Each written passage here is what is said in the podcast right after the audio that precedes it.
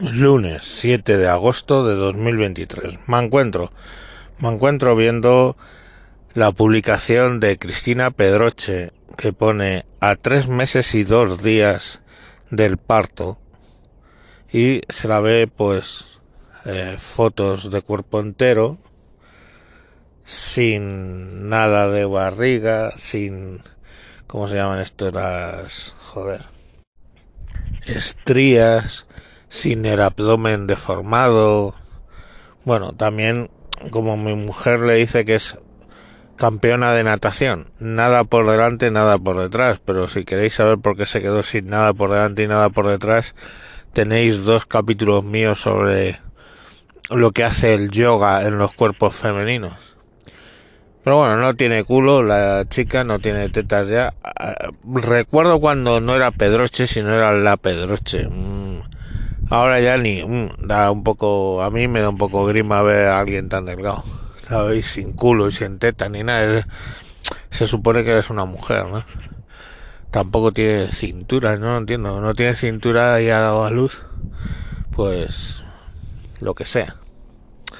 Pero claro, yo entiendo que muchas mujeres se han sentido mal con este con ese reportaje porque básicamente lo que dice es que haciendo esfuerzo y no sé qué, fijaros, y, con determinación y no sé qué, fijaros cómo estoy después de tres meses, ¿no? Claro, lo que no cuenta es el dinero que antes, durante y después se ha gastado en mantener su cuerpo así. En mantener su cuerpo así me parece respetable, porque es su herramienta de trabajo. Esta señorita vive de salir mona en los programas. Si, si salen las uvas con unas estrías ahí de puta madre, pues no... no mola, ¿no? Mi madre decía de las estrías que eran sus medallas, sus medallas por habernos tenido. Y probablemente eso es lo que, lo que eran, más cerca de lo que una niñata millonaria empresaria pues te puede enseñar diciendo que veis, veis, no tengo estrías, no se me mueve la barriga.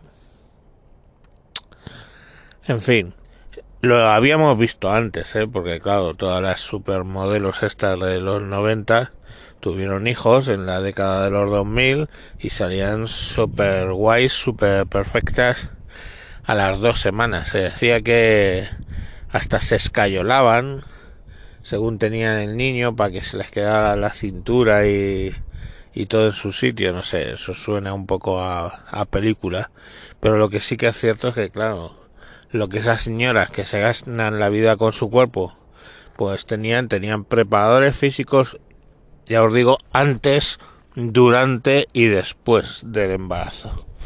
Cosa que tú no te puedes permitir. Me refiero a las mujeres hipotéticas que oigan este programa tú tienes que ir a trabajar hasta el día antes de dar a luz, luego te tienes que hacer cargo del niño, esta señorita pues tendrá au pairs o gente que se haga enfermeras que se hagan cargo del niño durante todo el día y ella pues se hace la foto bañándolo. Entiendo que eso descompone un poco. Y no dormir, porque los niños al principio no duermen, ella se la ve perfectamente dormida. Yo no sé, yo he tenido varios y, no te dejan dormir. Y la experiencia de, mis amigos y amigas es que no les dejan dormir. cada, cada dos horas se despiertan queriendo que les dé de mamar o que les dé su biberón. Esa es otra, dar de mamar. Esta señorita seguramente no ha dado de mamar porque se lo hubieran descolgado las breves tetas que tiene. Pues bueno, no sé, es la sociedad en la que vivimos, ¿no? Hemos encumbrado a este tipo de personas. Mientras que, bueno, a mi madre, que se le quedaron las estrías de por vida, pues no las encumbráis, es lógico. A mi mujer, que después de haber tenido cinco, pues le ha quedado la tripa como le ha quedado, que necesitaría cirugía estética en todo caso, pues, pues bueno, ahí la tenéis, ¿no? Viviendo y feliz, vamos. con su barriga. Se pone su bañador de cuerpo completo y a correr. Esta chica, por supuesto, sale en un bikini amarillo bastante horroroso, por cierto. Ya puesto, es que tengo manía al color amarillo. Cada cual puede tener manía a lo que quiera, ¿no? En fin, ya veis, eh, yo lo que no sé si lo que deberíamos empezar a hacer es no encumbrar a esta, a esta gente, ¿no? Y no darle tanta importancia al aspecto físico. Yo sé que una cosa es estar sano